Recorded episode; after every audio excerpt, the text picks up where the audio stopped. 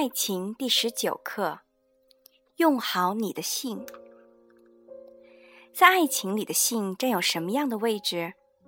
是必不可少、可有可无，还是充要条件？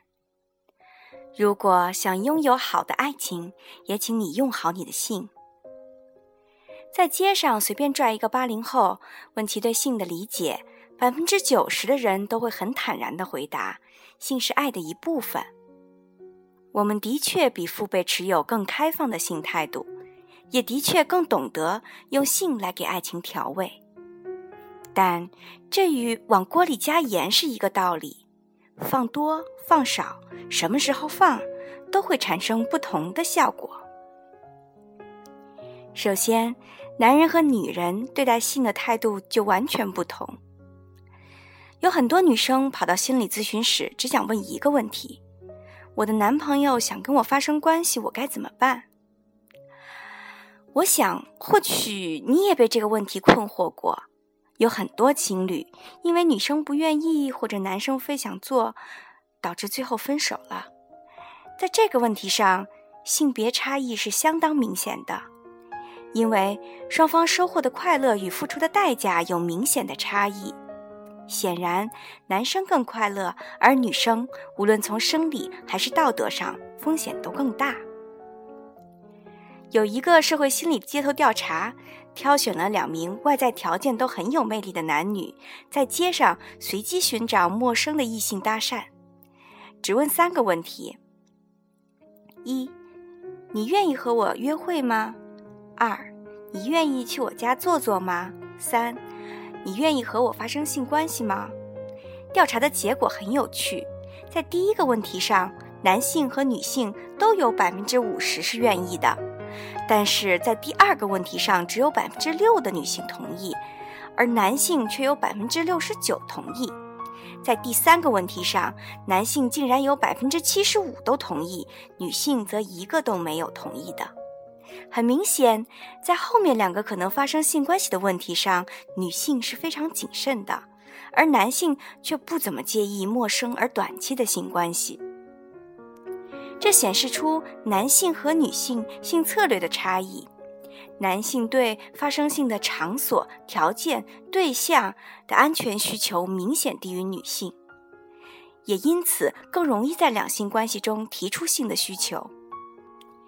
对大部分女性来说，她们认为可以发生性是要在一个可以建立长期关系的对象身上，而且女性更注重感情的忠诚，男性更在意身体的忠诚。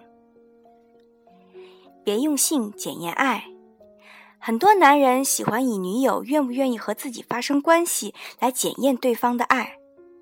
用性检验爱情虽然有道理，但很片面，也缺乏自信。看过上面的男女差异，你可以发现，如果一个女人不愿意和你发生关系，并不是她不爱你，而是她不确定你能不能长久的爱她。她感到这份爱还没有得到长期安全的保障。在没有心理安全的前提下，女性往往很难笃定的确认情感，她们此时还在摇摆。如果这时候提出的性要求，恐怕只会带给他们一场心理风暴。就算他出于好奇与讨好顺从了你的性要求，这份关系也只是单方面的，无法达到美妙的和谐。如果你非常介意女友不和你发生性关系，与其责怪她不爱你，不如好好想想怎么做才能让他相信你在情感上的忠诚。给他安心，他才能给你性。而对于女性来说，不要着急，不要在他逼你时候就慌了，等你的确感觉到安全踏实了，再用你的性。社会上有很多无性婚姻的例子，有很多人不做爱却爱得好好的，这充分说明性并不能代表爱，也不能检验爱。性的作用在于，它是一种爱的表达方式。就像是用嘴说、用手抚摸一样，用得好可以促进爱，不用也可以用别的。性可以帮助你体验爱、滋润爱，但千万不要用它检验和证明爱。对于很多初尝爱情滋味的少男少女来说，强调延长只是亲吻的时间，是帮助他们最大幅度的用好自己的性。谈过恋爱的人都会有这样的体验：第一次接吻是最美妙的，两个人都春心萌动。但随着关系的进一步发展，虽然性爱的加入让两个人更加亲密了，但也增加了对彼此的要求，以及暴露了很多隐藏的问题。这就好比你嘴里嚼着开胃菜，眼睛瞅着香喷喷牛排时候的感觉，那一刻最为美妙。当你把牛排放到嘴里，随着第一口的快感，美妙感也就结束了。两个人对彼此信任的建立，需要随着身体的一点点亲密来递进。只是亲吻的阶段，就是在亲密却也可以抽身的时间段。这时，两个人都有期待。也都保留着安全独立，进可攻，退可守，所以给了感情很大的伸展空间。我们都知道，情感安全是美妙的性最好的基础。牵手、拥抱、亲吻、依偎、抚摸，这些都是性，并不是一步到位的性关系才叫性。我们可以给这些性的表达更多的时间，让他们都有机会传递给爱人。一口吃不成胖子的道理同样适用于性爱。循序渐进，才能给我们的心理安全一个最好的适应时机。所以，延长一些只是亲吻的时间，性的基础更着实，那第一口牛排的味道也就更美味。性发生的时候，两个人之间的高墙倒掉了，两个个体真正的融合。发生性的时候，身体的连接也会引起内心冥冥中的连接。可以说，性是人与人之间最极致的亲密接触。因为亲密的距离是负的，自然就会影响心理距离。很多发生性关系的情侣会更加亲密，更有心理默契。而没有发生性关系的情侣，总比发生关系的情侣更客气。你会发现，当女生和一个男生做过爱之后，会对他的爱人更依赖、更挑剔，也更有小脾气。这是一种真正的信任和依赖的表现，因为他已经锁定了他身体忠诚的对象，他可以确信这个人是他的男人了。哪个女人不对自己的男人撒娇呢？对于男性来说，如果一个女人把性交给他，多少都会激发出他内心的一些守护者之爱。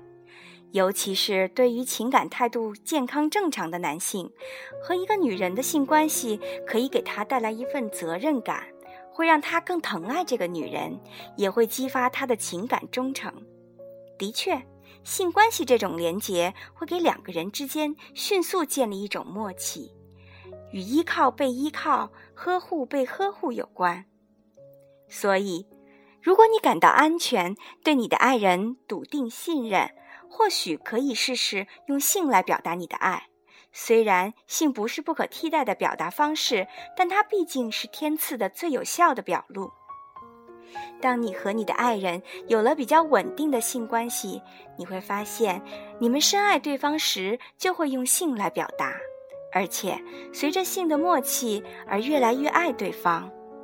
在性爱中的小动作也是一种默契的培养，它微妙到可以莫名的改善你们其他交流方式的平静。那究竟多久一次性是最好的呢？很多人都提出了这样的疑问：对于还未住到一起的情侣来说，受到场所的限制，三到十五天一次的性都是健康的，七天一次频率最佳。国外学者根据年龄因素对性能力的影响规律，提出了一个性爱频率公式，但对于我们国人来说，作为参考比较适宜。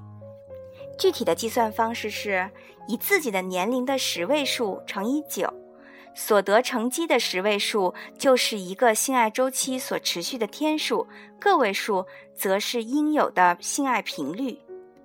例如，小茹今年二十五岁，按照这个公式计算，她与丈夫的性爱频率应该是二乘以九等于十八，就是十天内要有八次的性生活。但需要注意的是，不要把做爱当作任务去完成，它应该是一种自然的表露。你需要关注的是对方的内心需求，因为在身体的愉悦之外，性也是一种亲密和温柔的互动。所以，性的频率是两个人温柔互动的时间表，就像交谈一样，都应该由两个人共同去确定。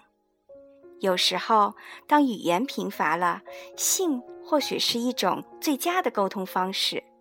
毕竟，性是很有用的爱情策略。大多时候，它不是用脑在思考，而是用心在体察。